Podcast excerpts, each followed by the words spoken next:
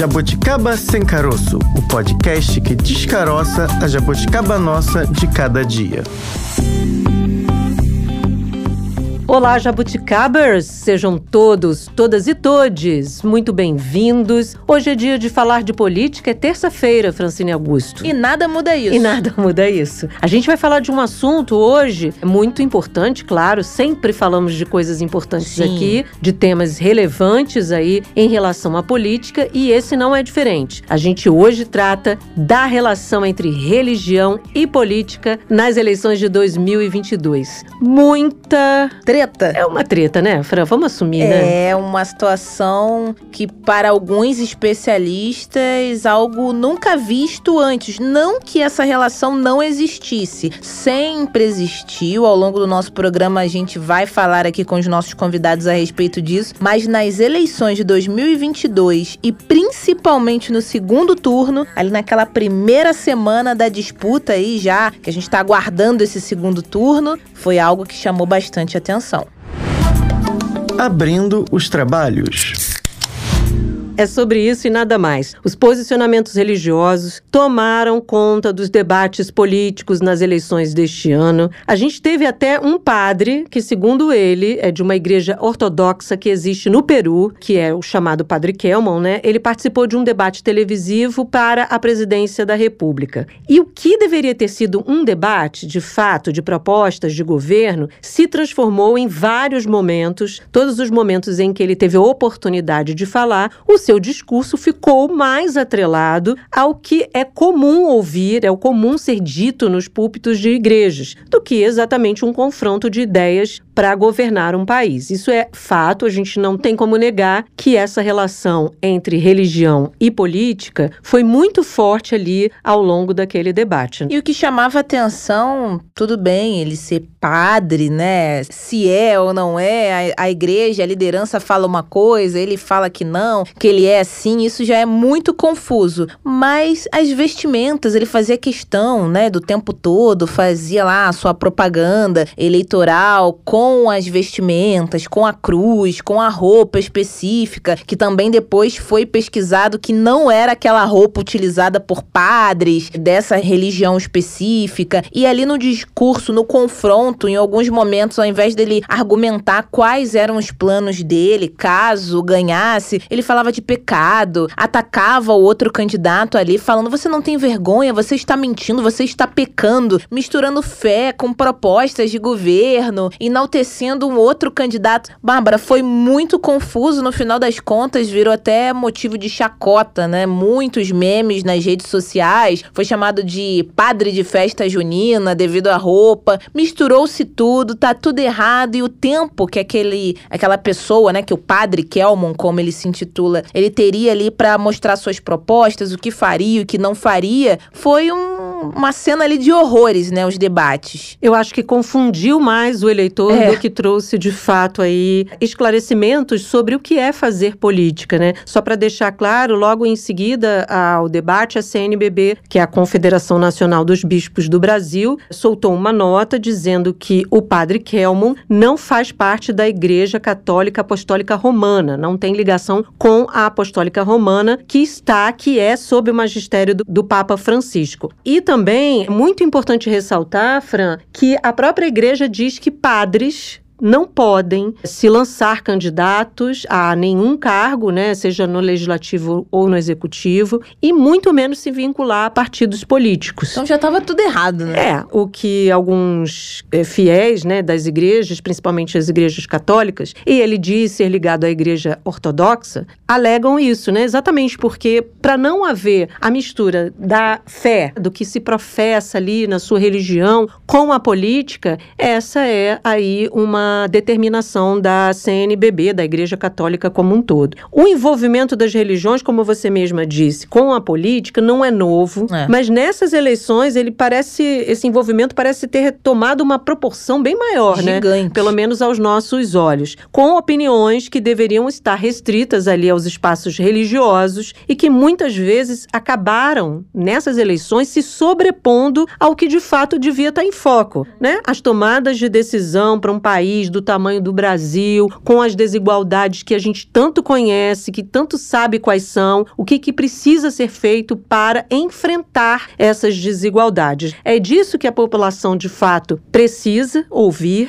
e tem o direito de saber o que, que vai ser feito para melhorar a qualidade de vida de mais de 200 milhões de brasileiros. Os brasileiros precisam saber, ao longo de uma campanha, o que de fato pode ser feito como política pública para melhorar a qualidade de vida dele em várias áreas. E na minha opinião, Bárbara, a escolha da pessoa, a religião ali, a fé dela, lógico, né? É dela, só diz respeito a ela, aos familiares, quem tá ali no círculo, e não necessariamente pela pessoa ser de uma religião X, Y, Z, tem a ver como ela vai administrar, vai ser a gestão dela. Ah, mas o candidato Y frequentou lugar X, o outro, na verdade, ele vai governar apenas para quem for da religião Y. Gente, as pessoas são livres, elas mesmo que adotem um outro discurso, porque aí também fica a guerra, mas o fulano falou que é contra a religião e foi visto em um templo tal. Eu acho que a gente deveria, né, otimizar esse tempo, pensar no que que o candidato que foi ou deixou de ir, voltou, tem de proposta e não usar essa questão política também, do lado A, B, C, para atacar, porque essa questão do ódio, Bárbara, acaba saindo, obviamente, do campo ali político, que já tá errado qualquer discurso de ódio, e também indo pro campo religioso e as pessoas vão se apontando e se odiando cada vez mais. A gente tem que entender que o que está em jogo, como a gente diz aqui no nosso podcast, é o futuro do nosso país. Apenas isso. O que está em jogo é que o Estado é laico, é. ou deveria ser laico, e a gente está aí ultrapassando essa fronteira. O fato, Fran, é que saiu uma, recentemente, a gente até já fez um episódio aqui uma pesquisa do Datafolha que apontava que os brasileiros querem sim saber se o seu líder político é também um alguém ligado a alguma determinada religião, se ele professa religião, se ele tem a ver com a sua religião. E aí é um debate muito profundo, é. porque nós brasileiros estamos ou já tivemos ou sempre estivemos ou, ou estamos mais agora misturando as coisas. O fato é que o Estado deveria ser laico. E aí a gente faz uma pergunta: até quando a religião é ou deve ser usada para conquistar votos? Essa é uma pergunta, assim. É. Isso é legal? É legal. Não existe nenhuma ilegalidade do ponto de vista jurídico. Mas do ponto de vista de cidadania, né, do conceito de cidadania, será que essa mistura deveria ter sido tão intensa como vem sendo nos últimos anos no Brasil? É isso que a gente vai debater com a nossa primeira entrevistada, que neste episódio a gente tenta mergulhar aí nessa discussão sobre a influência da religião na política nas eleições deste ano. E a gente quer avaliar com ela também os impactos dessa relação é. no futuro da política e também na nossa sociedade, para não cair naquilo que você mesma já vinha apontando. Daqui a pouco, as relações entre as pessoas por conta de religião pode virar algo mais conflituoso. E a gente quer esses conflitos como sociedade? Politicando por aí. A gente conversa agora com a Tainá Luiz de Maria, ela que é historiadora, pesquisadora em História Comparada na UFRJ, doutoranda do programa de pós-graduação em História Comparada da UFRJ. É um prazer te receber aqui no nosso podcast. Tainá, seja muito bem-vinda. Eu que agradeço a participação, pelo convite da Fran e vamos lá. Vamos nessa. Tainá, religião e política, elas sempre estiveram ali próximas próximas, não sei se a gente pode dizer lado a lado, uma mais à frente, outra nem tanto. Mas você diria que nessas últimas eleições, nesses últimos anos, essa proximidade se estreitou ainda mais? E qual seria esse motivo? Então, eu, como historiadora, eu não consigo ver uma experiência religiosa, ela pode ser qualquer experiência religiosa, se não política. Toda uhum. experiência religiosa é política. Mesmo que ela não se coloque politicamente, ela já está sendo política, né? porque religião é cultura. E se a cultura, ela está ali se manifestando politicamente. Então, religião e política, elas se unem ali num ponto de que não dá para separar nenhuma nem outra. O que se torna um problema é quando a instituição religiosa quer interferir na instituição é, pública, né, na uhum. instituição democrática, ou quando alguns governantes querem que tenha essa fusão novamente. O que nós estamos percebendo nessa eleição, principalmente em algumas campanhas, né, de alguns candidatos, é a campanha do neofundamentalismo religioso, que eu, eu, eu pesquiso né, o fundamentalismo religioso cristão desde o mestrado, e é a pauta dos costumes que está sendo bem discutida nesse momento. E a pauta do neofundamentalismo religioso vem aí desde a Segunda Guerra Mundial, onde o comunismo é o principal inimigo da religião. É importante lembrar que eu gosto de demarcar bem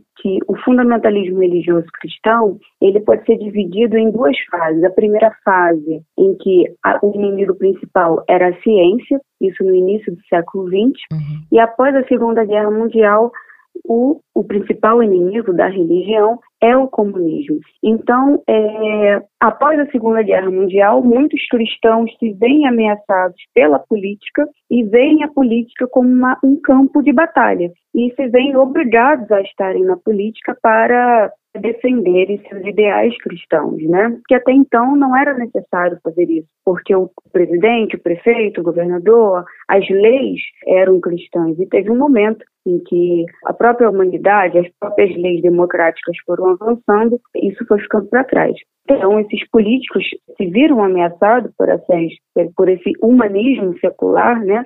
E se viram ameaçados pela política e se viram obrigados também a entrarem na política. E é isso que a gente vê hoje na campanha de, de alguns eu não sei se eu posso citar aqui alguns nomes, né, de alguns candidatos à presidência. Pode, pode.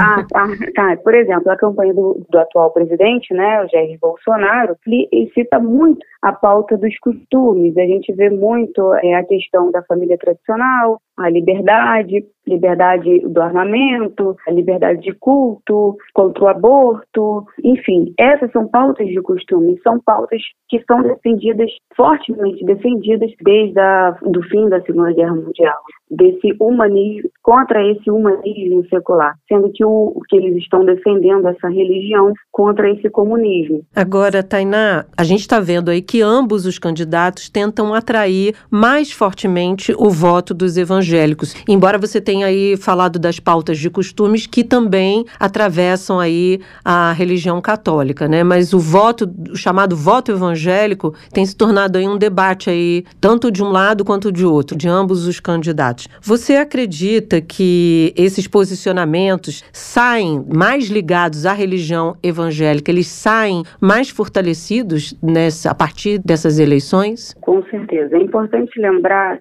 que eu acredito que esse voto evangélico, por muito tempo, esteve com o PT até 2012, 2014, até os escândalos de corrupção aparecerem. E esse segmento evangélico, essas lideranças religiosas, elas precisaram rever alguns posicionamentos e precisaram seguir outros caminhos. É daí que eu vejo que eles dão uma guinada à direita, porque esses líderes religiosos hoje que estão com o Bolsonaro, há alguns anos atrás estavam com o presidente Lula. Então eles guinaram para um lado mais à direita, então eles foram, eles, sempre não, né? Eles no, nessa, no início do século XXI para cá, né? Eles tem sido aí um, um, importante voto, se equiparando aí com o voto católico, fazendo até mais barulho que o voto católico. Sim. Então, esse fundamentalismo religioso, é que ele também é católico, mas é propriamente evangélico, tem uma visão muito estadunidense aí, né?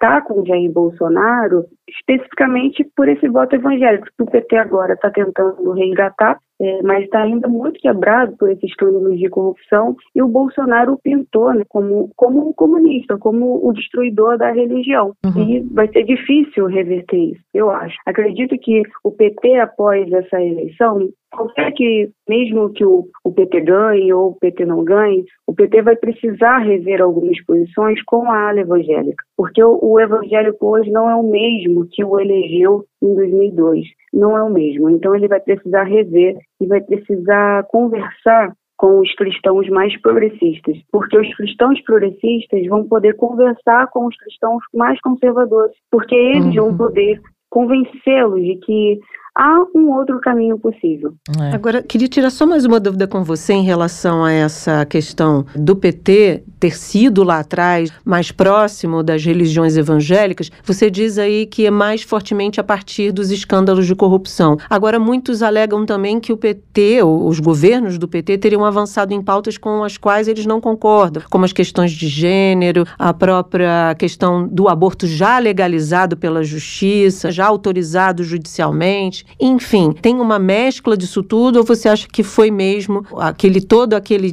momento ali em que saem ali Lava Jato, muitas informações da Lava Jato? Essas questões de pauta de gênero, a questão do, do, aborto, essas questões podem ter pesado também, mas eu acho que elas não foram tão determinantes assim. Uhum. Eu falo isso porque se a gente for colocar numa balança, se a gente for pegar também algumas falas, do, alguns posicionamentos do candidato Jair Bolsonaro, também atento a, alguns princípios cristãos, como, por exemplo, algum posicionamento, alguns posicionamentos durante a pandemia sobre fazer piadas com alguns mortos, com alguns familiares, enfim. E esses comportamentos não foram bem-vindos por alguns evangélicos. Uhum. E agora, recentemente, com, a, pelo, com o feriado da Nossa Senhora Aparecida, também não foi visto, foi bem visto por alguns católicos. Então, acredito que foi mesmo os escândalos de corrupção que fizeram os evangélicos, quer dizer, as lideranças religiosas é, fizeram ali os evangélicos escolherem outros caminhos.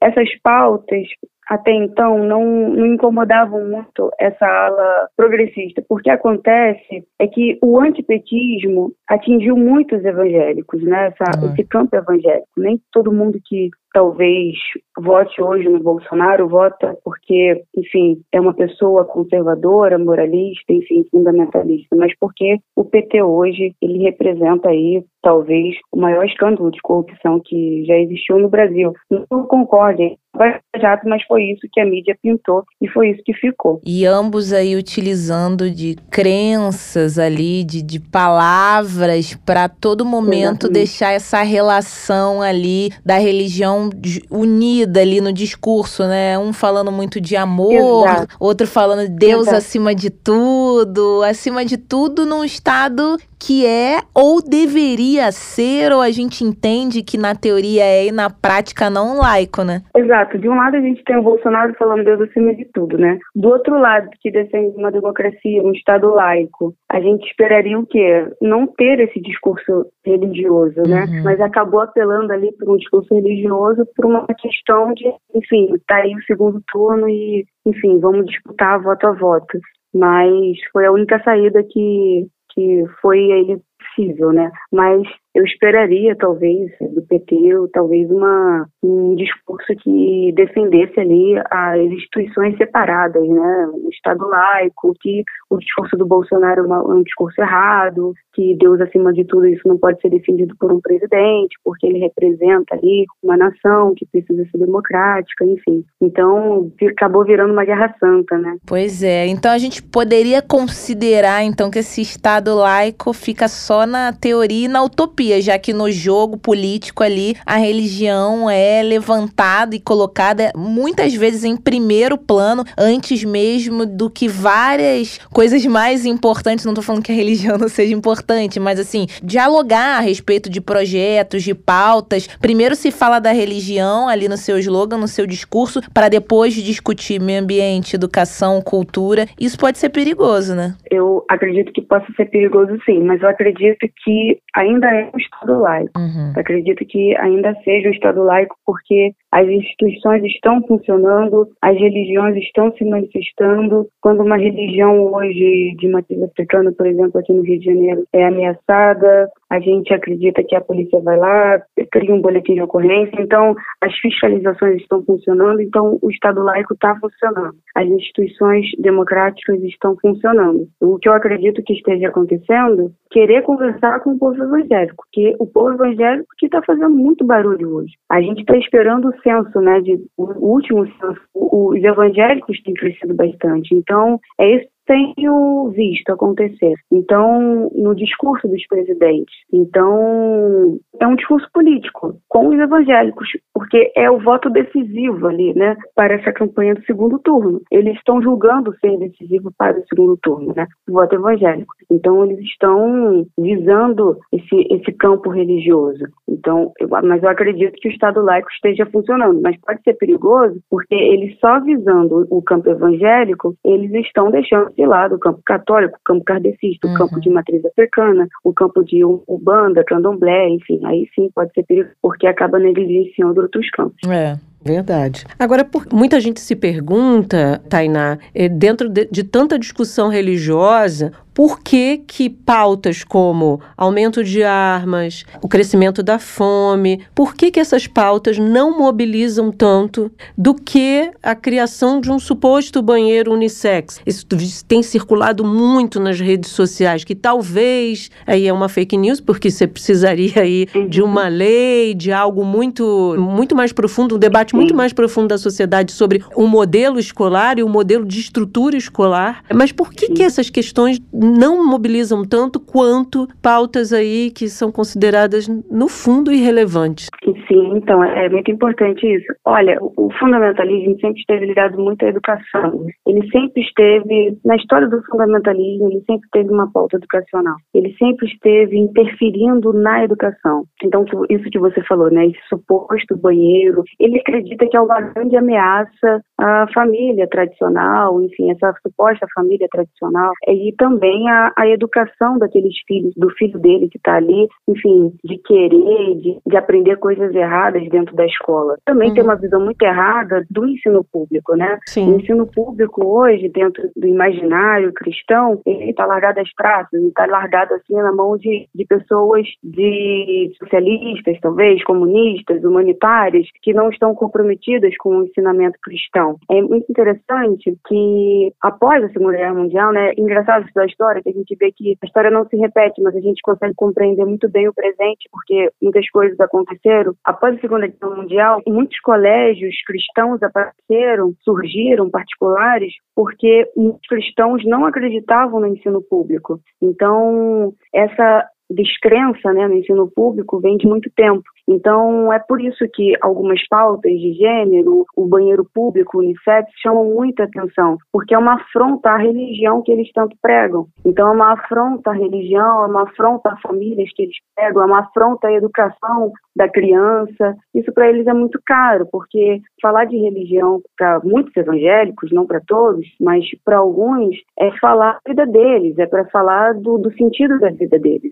Então, eles não querem perder. O que é muito também significativo do desconhecimento do que, que é um modelo de escola, né? Porque para a construção de escola existe uma série de regras, uma série de protocolos, todos criados em conjunto ali com a, com a, a sociedade, com os parlamentares, com a sociedade civil organizada. Então, assim, ninguém vai. Essa criação dessa fake news nos mostra o quanto também a gente desconhece do que, que é educação pública no Brasil. É verdade. É interessante isso. Tem muito. Olha que interessante. Eu vejo muitos evangélicos católicos falarem mal aqui da, do, da educação do estado do Rio de Janeiro, falando que está está perdida, enfim, entregue a professores de histórias comunistas, enfim. Mas o Estado do Rio de Janeiro legalizou o ensino confessional uhum. dentro das salas de aula. Olha só que interessante. Muitas pessoas não sabem disso, né? Uhum. Olha, muita gente, foi o que você falou, muita gente não sabe da legislação, do que compõe a escola Sim,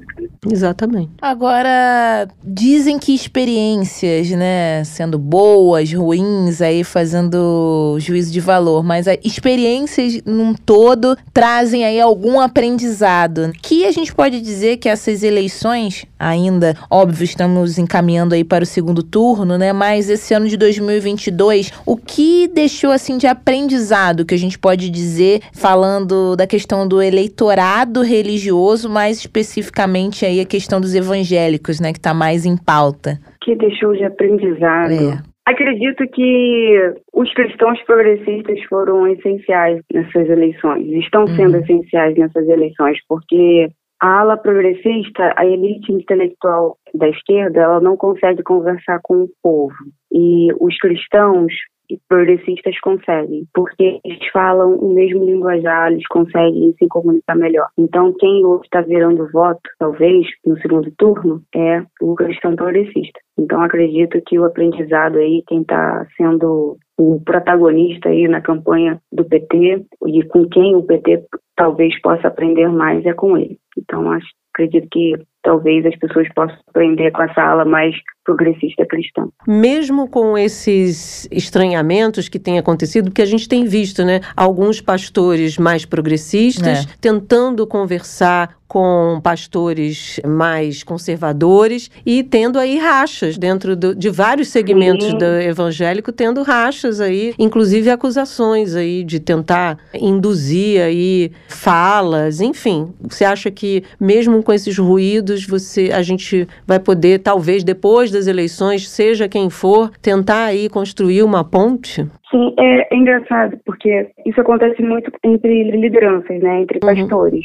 Recentemente, um amigo, né, ele, ele organizou um livro comigo, o pastor Sérgio Duzilek. Ele era até então o pastor presidente da Convenção Batista Carioca. Ele fez uma fala a favor do presidente Lula, num evento onde o presidente Lula estava, e ele ali falava, prestou apoio, e ele foi muito, foi o que você falou, foi muito atacado, né, uhum. por pastores conservadores, e, enfim, ele acabou saindo da presidência da Convenção Batista. E é verdade o que você disse está tendo esse mesmo, esse racha mesmo, é tanto que uma pastor de uma Assembleia de Deus, se não me engano, publicou que alguns cristãos de esquerda tinham que sair da igreja, enfim, iria ter alguma sanção ali para algum cristão que iria votar no Lula. Mas acredito que na experiência, não estou falando entre os pastores, sabe? Não estou falando entre quem se festa publicamente uhum. ou quem publica entre presidentes de comissões, presidentes de igrejas, estou falando do dia a dia, estou falando de falar no mesmo linguajar, de apresentar uhum. uma questão diferente, não estou falando de ter que defender a ferro e fogo um candidato, estou falando de apresentar uma visão diferente. Quando eu falo do cristão progressista, ele consegue falar o mesmo linguajar que um cristão conservador, e às vezes o cristão conservador ele não se dá conta que é conservador, ele se dá conta que é conservador quando o cristão progressista fala com ele e apresenta um outro caminho. E ali no dia a dia, conversando, trocando ideias. Eu acho curioso, assim, de fato, eu sei que tem pesquisadores, historiadores, que entende do assunto, como você e muitos outros, a gente lê tenta entender, mas mesmo assim não entra na minha cabeça a pessoa julgar como será ou a administração ali, um cargo público, você vota, né? Escolhe aquele vereador, aquele deputado, aquele presidente e associar isso de alguma maneira à religião, porque aí eu tô fazendo uma outra comparação, não sei, time. Talvez eu, a gente perca alguns seguidores aqui do Jabuticaba ao revelar que eu sou vascaína agora. é, não entra na minha cabeça, é, por exemplo, ah, a Bárbara é flamenguista, nem sei o time não. da Bárbara, mas chutei aqui. Olha, eu sou, eu sou flamenguista. Ai, então, aí, ótimo exemplo. Então, tudo bem, você, porque eu também sou vascaína. Aí. Eu nem sabia que ah, Francine era Cruz Vasco. de Malta reinando no Jabuticaba sem caroço. Mas você tem aqui o nosso operador de áudio, Wellington, que é flamenguista. O que, que tem a ver o time dele com as qualidades, o quanto ele é um excelente profissional ali ao editar esse podcast todos os dias e levar a, o melhor áudio aí para os nossos ouvintes. O que, que uma coisa tem a ver com a outra? O que a religião XYZ tem a ver com o seu trabalho? Assim, eu sei que é, vocês pesquisam, a gente fala sobre isso, mas eu não consigo entender de fato e parece que muitos não entendem também, né? Mas a galera meio que vai ali, acho que tem também a questão do efeito manada. Ah, o, o pastor, o líder ou o padre disse que é esse aí, então eu vou confiar porque eu confio nesse líder religioso e se ele tá falando que vai ser uma boa escolha, vai ser. Mas são coisas totalmente distintas, a religião e de fato como um país vai ser governado, né, Taina? É verdade, olha, muita gente não entende, é, é eu não entendo também. E, enfim, mas as pessoas acreditam, né? Isso já tá é. na na história há muito tempo, né? Muito, muito, muito, muito tempo. Acreditar que um,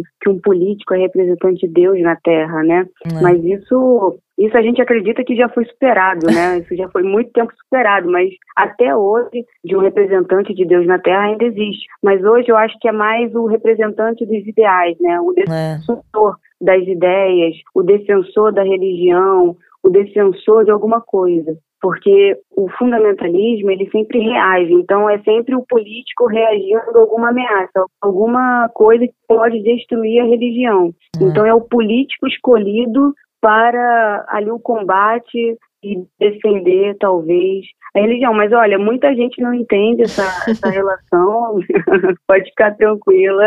A gente não, não justifica, mas é uma coisa que acontece, está dada, então se acontece, então precisa ser estudado, sabe? É aí que é o fundamentalismo, né? O é. fundamentalismo nada mais é quando um religioso sabe ser um ambiente privado e invade espaço público e não respeita o direito do outro existir. É. Ele vai para casas legislativas, né, assembleias legislativas e impõe ali ideais ideais, cristãos. Tainá Luiz de Maria, historiadora, doutoranda aí em História Comparada na UFRJ. Flamenguista. Flamenguista.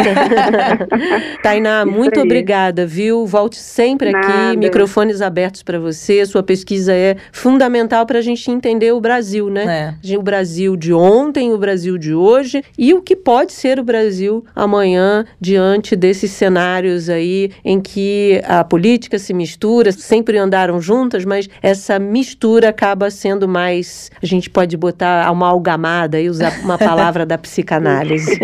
Obrigada, viu, Tainá? Olha, eu que agradeço, meninas. Um prazer estar aqui e um ótimo dia para todos. Obrigada, foi um prazer. Tchau, tchau. Tchau, tchau. Tchau, tchau. E a gente já falou por aqui, né, que essa influência, essa ligação da religião e política é coisa antiga, não tem nada a ver com a eleição de 2022 não. apenas. Até de outros séculos, a gente pode dizer que tinham relações. São vários casos, gente, de pessoas ligadas a uma religião evangélica, por exemplo, ressaltando que há várias denominações evangélicas, né, que conquistaram o espaço na política exatamente por serem evangélicas evangélicos, líderes utilizando ali os seus cargos nos templos para falar que seriam bons gestores, bons deputados, bons vereadores, boas senadoras, porque tem também o seu cargo lá na sua religião. Mais uma vez a gente reforça que uma coisa não tem nada a ver com a outra. Você pode frequentar ali um templo, uma igreja e não necessariamente ser um bom gestor, ser um bom administrador, ser um bom prefeito. Nessas eleições, por exemplo, Bárbara, alguns partidos se mobilizaram aí em busca de substitutos que pudessem angariar os votos da ex-deputada Flor de Lis, que foi caçada pela Câmara depois de se tornar suspeita do assassinato do marido, o pastor Anderson do Carmo, um assunto que foi e é muito comentado até hoje. Em 2018, Flor de Lis recebeu quase 200 mil votos e foi eleita, na época, deputada federal aqui pelo Rio de Janeiro. Ela continua em evidência, só que atualmente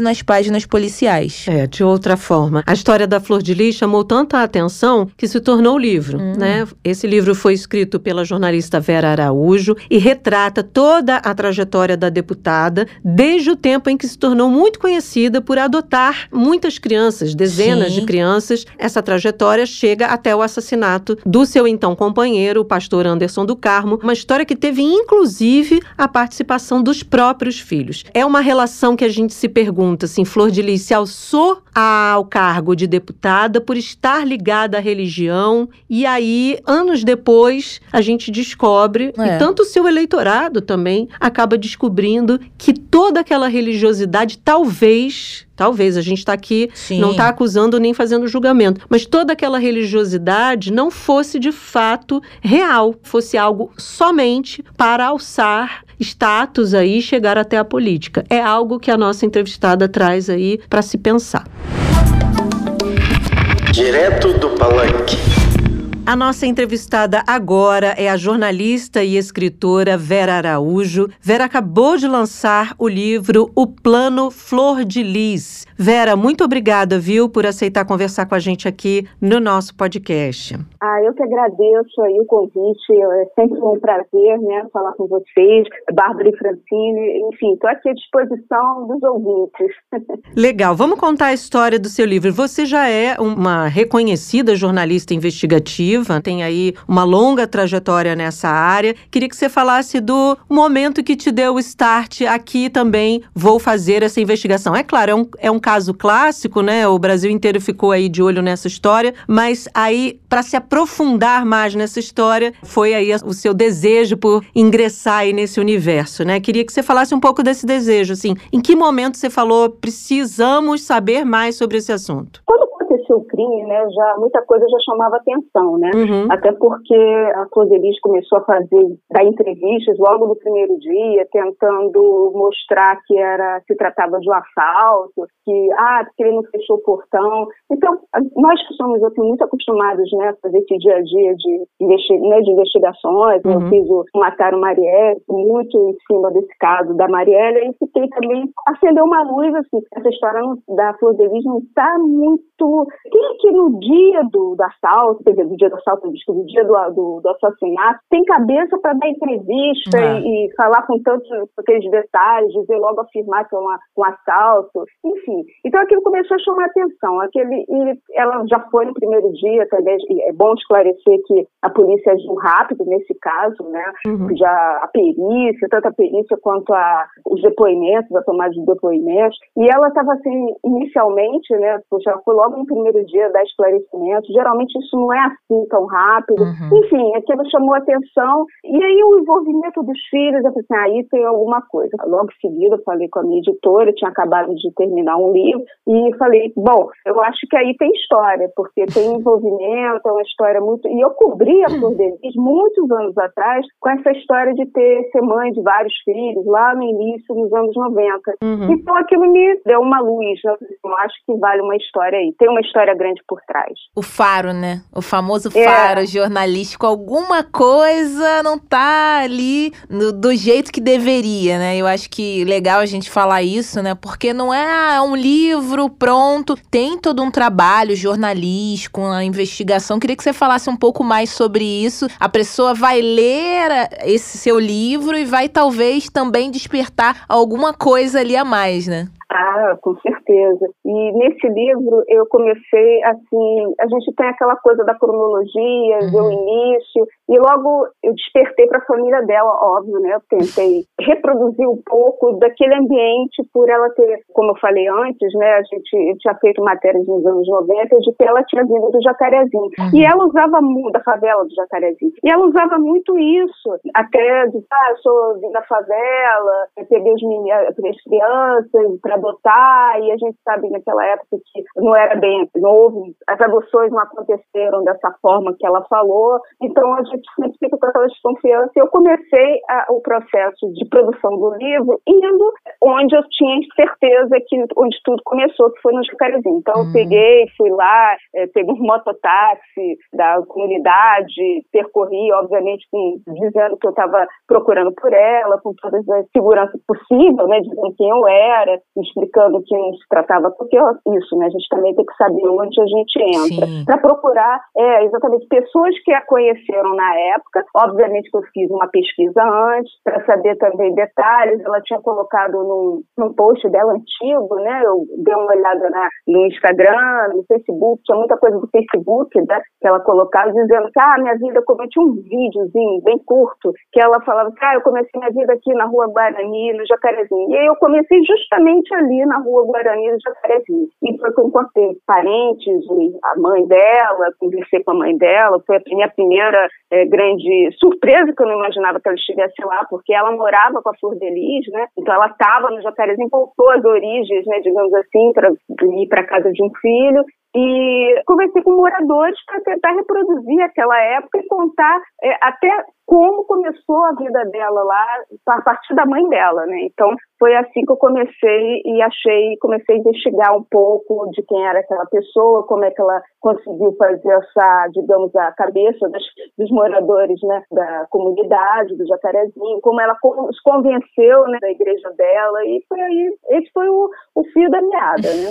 Agora, Vera, você citou um, um ponto aí muito interessante. Eu me lembro de uma reportagem de TV, eu não me lembro em qual emissora, exatamente é, é, dando ali uma força para a ideia dela naquela época. Olha, aquelas matérias que a gente já conhece, né, de enaltecer, era essa palavra que eu estava querendo buscar. Enaltecer uhum. a figura da Flor de Lis exatamente pelo fato dela, olha como ela está adotando tanta gente, ela tem um coração. Tinha uma matéria ali num tom emotivo e a gente talvez não se desse conta já naquele período de que não era algo muito comum, né? não era algo muito frequente alguém querer adotar tantas crianças, eram mais de 50, se não me engano, ela tocava um piano. A matéria era bem apelativa, né, nesse sentido. Aquilo já não chamava a nossa atenção como imprensa naquele momento, que aquele processo de adoção tão ali frenético, acho que a gente pode falar assim, tinha um quê ali de estranhamento, né? A gente não estranhava aquilo. Sim, eu me lembro que eu cobria muito juizado de menores, na época chamava juizado de menores, hoje é,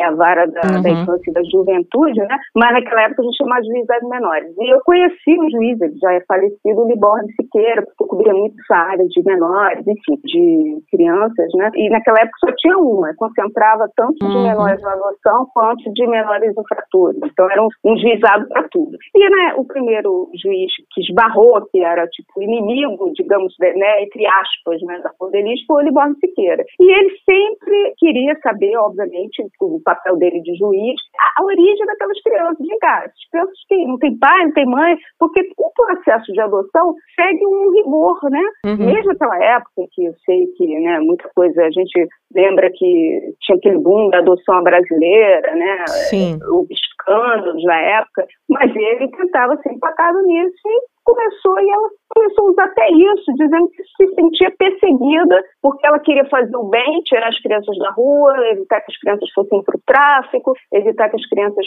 fossem para marginalidade ou fossem né, para prostituição e que ela, ela adotava essas crianças. Só que ela não adotava. Na verdade, ela não tinha uma adoção, ali não tinha nada legal. E ela começou a implementar, implementou com a família dela que ela criou, né, a família entre aspas, realmente ela tinha os três filhos biológicos, mas começou a pegar essas crianças que ela começava a criar, digamos assim. Sim. Uma fuga que naquela época, como você bem lembrou, saiu nos jornais, aí depois teve é, matéria dizendo que ela ela estava fazendo bem. Uhum. Essa matéria que você falou saiu numa grande emissora, né, na época do que o garotinho, o garoto inclusive que não era filho dela, ele dizia que era filho biológico dela e do Anderson, tocando piano. Exatamente. Uhum. Essa foi uma, uma reportagem também bem emblemática. Mas tudo começou com uma reportagem simples durante a, a campanha do, do, do, Contra a Fome, do Betinho, uhum. né? E ela já começou a usar a ideia. Enfim, naquela época ela apareceu numa reportagem do Betinho, né? Pegando alimentos lá para os filhos.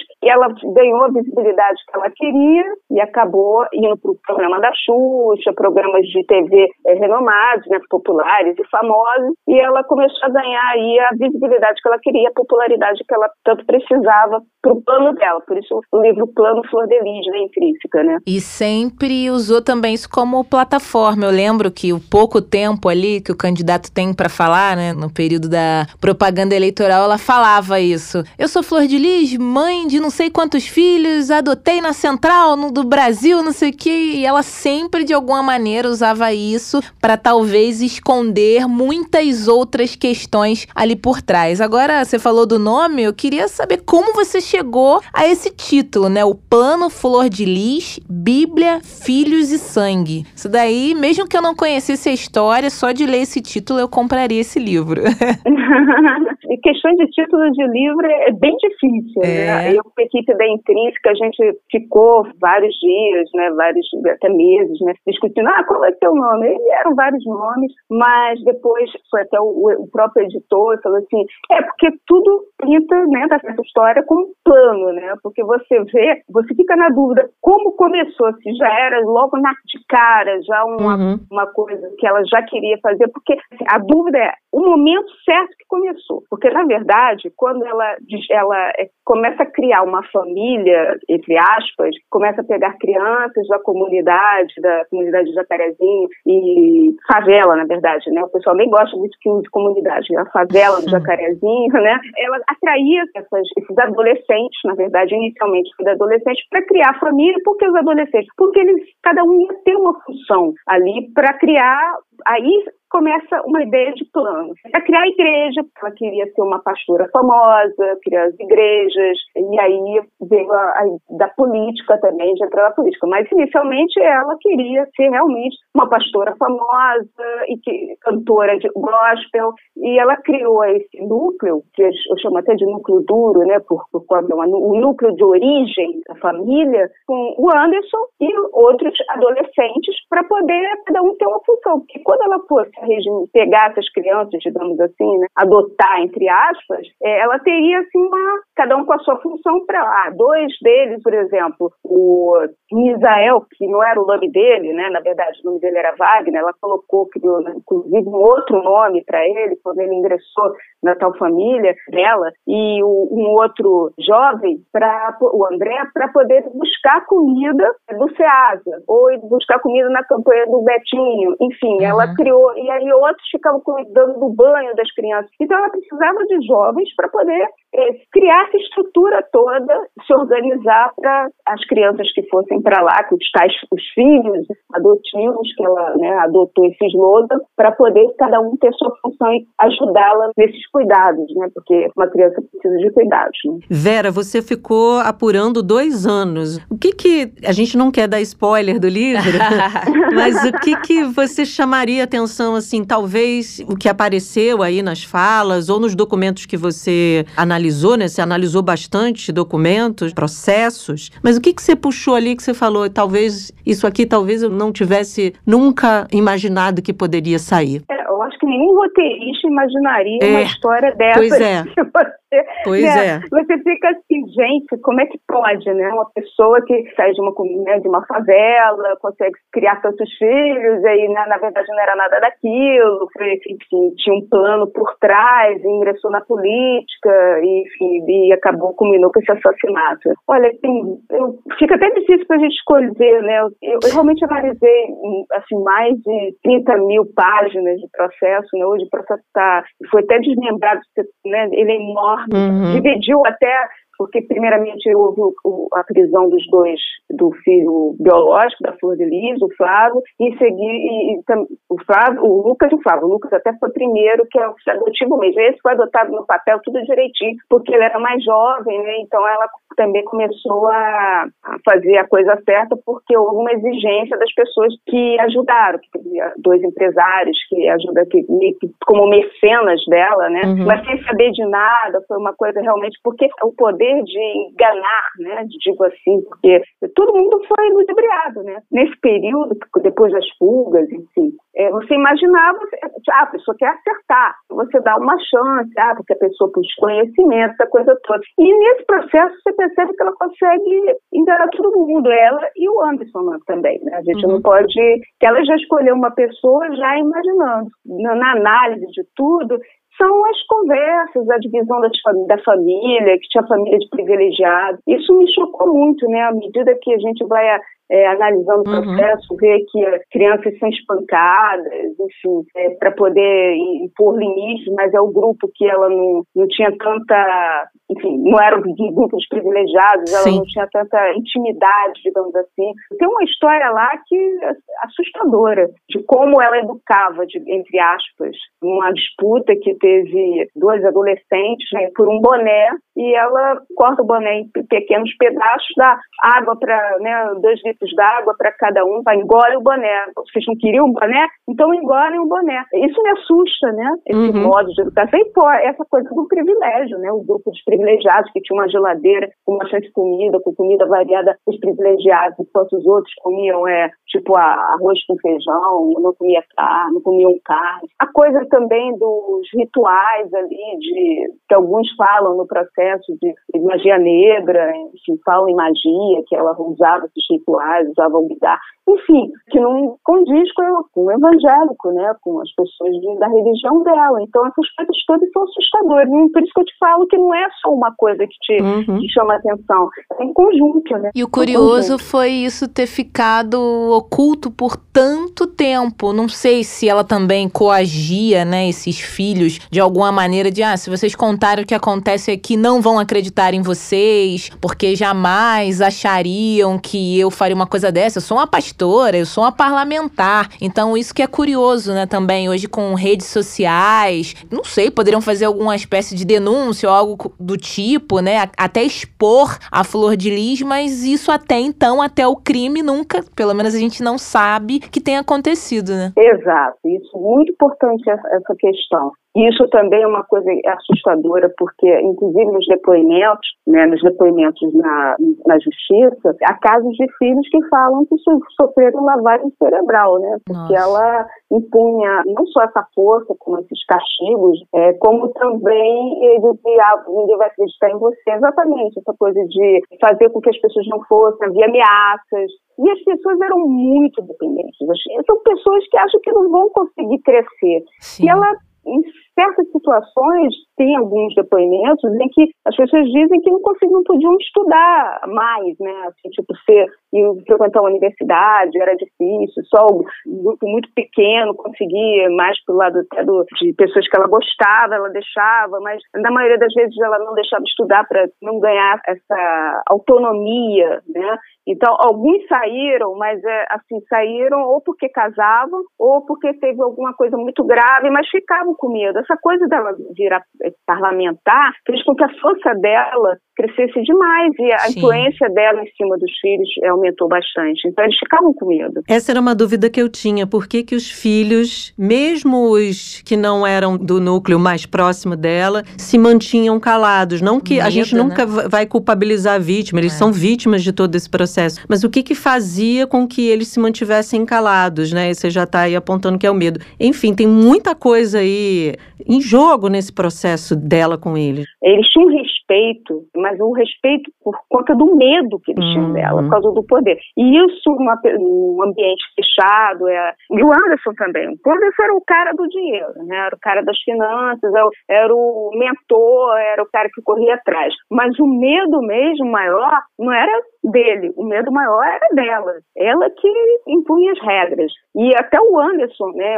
Algumas pessoas falaram isso, o Anderson baixava a cabeça para ela, né? Mas só que aquele momento, aí eu acho que você deve perguntar, eu não vou né, dar o spoiler da pergunta. Pode dar.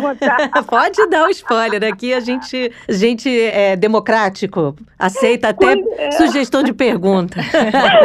é. Porque, assim, é natural, né? Tipo, o que que deu errado? O que que mudou, né? Nessa situação, uhum. né? O problema é que a Flor Denise meio que criou o Anderson, né? Que ele entrou adolescente, né? E ela o escolheu como marido. Ele entrou como namorado da filha, depois virou o marido e depois virou o empresário dela. E aí, só que teve uma hora que o Anderson acabou, virou aquilo, a cabeça dele virou. Ele uhum. passou a, a, a dar as ordens ali e ele não levava mais as coisas para ela dela. Inclusive controlava o dinheiro. Aí a coisa mudou, né? Uhum. Quando ele passou a controlar tudo, inclusive dinheiro, dava tipo uma mesada para ela. Se ela, ah, se ela precisar de um vestido, eu compro. Quer dizer, ela não tinha mais a autonomia para fazer as coisas, embora tivesse controle da casa. Isso ela não perdeu. Aí é que tá, ela, o controle da casa ela não perdeu, mas o controle dos negócios, do dinheiro, ela perdeu. Então, quando ela viu que ela tinha perdido esse controle e os próprios privilegiados sentiam que eles queriam mais coisas, eles tinham o telefone da moda, a roupa da moda, e isso começou essa, ah, mas eu quero aquilo, mas ah, não tenho dinheiro porque o Anderson está controlando, não, então a gente tem que dar um jeito, isso não pode ficar assim. Então criou-se essa animosidade, clima de guerra dentro da casa, virou o caos. Né? Então aí começou o preparo. Mas é, pelas informações que foram extraídas das conversas, que foram extraídas dos celulares, fica muito claro que ela chamava ele de traste, que ela não estava querendo mais, que queria que resolvesse a situação, não falava claramente, né? Em nenhum momento ela falou, ah, vamos matar nada. Isso não aparece. A linguagem, pelo que foi entendido pelos promotores e pela durante a, a apuração e pelos filhos, ela tinha esse, duas pessoas para tentar fazer com que o Anderson não tivesse mais esse poder e só poderia ser resolvido de uma forma, com a morte dele, né? Pelo menos é isso que fica muito claro no, no material que está no processo. Agora, Vera, com certeza você teve que fazer aí uma edição, cortar, né? Nem tudo pôde ir para essa edição do livro. Já quero saber se podemos aguardar mais um, como é que fica, ou é suspense no ar. Deixa primeiro os nossos ouvintes comprarem e lerem esse. Quem sabe depois você volta para falar do próximo. Pois é, eu acho melhor ler esse aí com calma, para depois a gente falar dos outros. Enfim, se tu vai ter uma continuidade desse. História tem, né? História tem. Tem história, tem coisas que eu não pude colocar, hum. até por conta mesmo de dela não ter sido julgada, né? uhum. né? Então a gente. E tem coisas mais íntimas também, a gente guardou um pouco, a gente tem que também tomar o cuidado, né? Mas vamos ver, a gente tá pro jogo, né? É. Mas primeiro tem que ler. Tem umas coisas bem bacanas, tem, mais, tem uma coisa da formação dela, como eu falei, inicial, e tem bem o dia deles na casa. Tem muita coisa que não saiu em reportagens, coisas puras, né, no livro. Melhor, puras de reportagem no livro. O livro oh. é um livro de reportagem, né? É. É. O livro é bem interessante também, dá um. Como a gente se engana às vezes com as pessoas. A gente está num momento político, né? então é até bom, né? Porque a gente não pode esquecer que ela foi a deputada federal, mulher, né? É. mais votada, né? Verdade. Ela foi a. Então, deixa a gente. É bom pensar, né? Ela acabou sendo. Né? Ela teve o mandato cassado, né? O mandato dela, né? justamente por esse crime. Verdade. Bom momento para ler e pensar em quem refletir, refletir sobre que perfis é... você tá, o seu foco como eleitor está. Vamos rever isso aí. Bom, vamos relembrar para o nosso ouvinte: o nome do livro é O Plano Flor de Lis, Bíblia, Filhos e Sangue. Já está em todas as livrarias, Vera? Como é que a gente encontra? Já, tá, já está em todas as livrarias. Quem quiser também pode adquirir pela Amazon também. Também tem um e-book, né? Quer dizer, que ajuda também. A pessoa pode baixar, né? No Kindle, quem tiver. Enfim, tem todas as livrarias, assim. Eu acho que é, tem gostado muito, né? E sempre fala, e o segundo? Eu falo, ó, calma, calma, vamos digerir esse. Até porque não foi fácil. Foi muito difícil escrever esse livro. Porque é uma família muito complexa, né? O perfil da Flor Denise é muito complexo, né? Eu tentei fazer um, um livro bem verdadeiro, bem né, com provas, por isso meu cuidado com. Eu fui aos julgamentos, assisti às audiências. Teve uma audiência que, no dia do julgamento do Flávio e do Lucas, é, entrou a madrugada, foi começou, é, foi um dia, né? E a gente ficou direto na madrugada. E assim, eu trago tudo isso também, esse calor, esse, esses bastidores, né? Um estrago emocional, psicológico uhum. muito grande, né? Vera Araújo, adorei te conhecer, ah, adoramos te é receber verdade. aqui no nosso podcast. Vamos aguardar, ah. tô sentindo que em breve você volta aqui para um próximo livro, viu? Já está convidada. Ah, obrigada, Bárbara, obrigada, Francine. Será um prazer. Gente, eu tô por aqui. Eu espero que todo mundo goste. Realmente é um livro mais de reflexão mesmo, né? O que, que pode acontecer com uma família, né? Vera, então, muito obrigada, viu? Até a Nada. próxima. Tchau. Tchau, tchau. Tchau.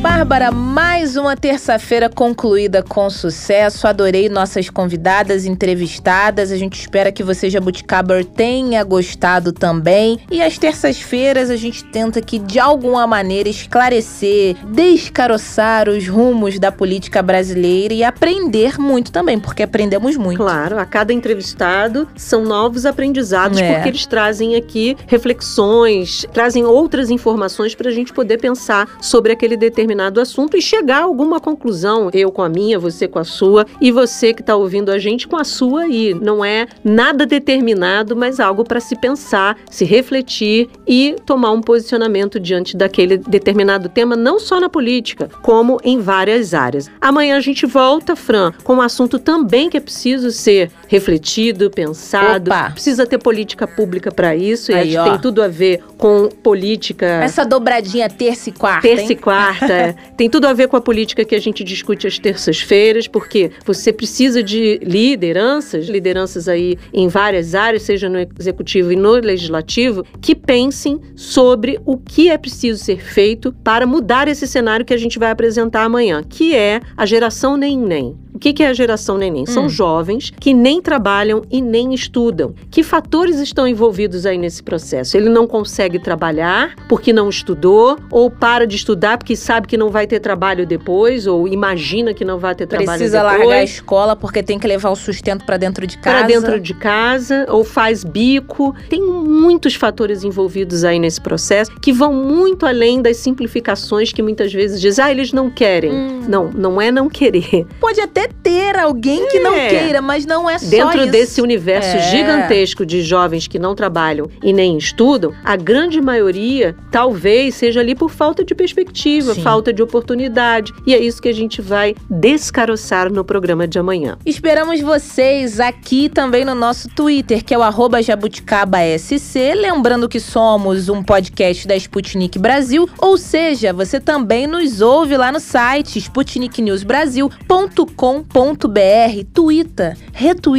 manda um direct pra gente. Se você não quiser ficar ali no anonimato, mande sugestões, críticas e sugestões, arroba jabuticabaSC. Não só crítica, não, hein, Fran? Manda também Um elogios. é, elogios. A gente adora elogio também. Gostamos de confete. Não é carnaval, não, mas o confete aqui pode ser jogado o ano inteiro. Eu pensei que era confete de chocolate, Não, eu ia falar, eu não. prefiro jabuticaba. Não, não, é confete mesmo, aquele de papelzinho. Então tá bom. Eu sei que agora é ambientalmente incorreto Programa de quinta-feira, no hein? programa de quinta-feira. Já virou pauta. Já virou pauta. Mas assim, jogue os seus confetes imaginários ou aqueles lá da internet. você tem- Virtuais. Ah, Os virtuais são bonitinhos. É isso, gente. Então Amanhã tá a gente volta. Tchau. Jabuticaba Sem Caroço, o podcast que descaroça a jabuticaba nossa de cada dia.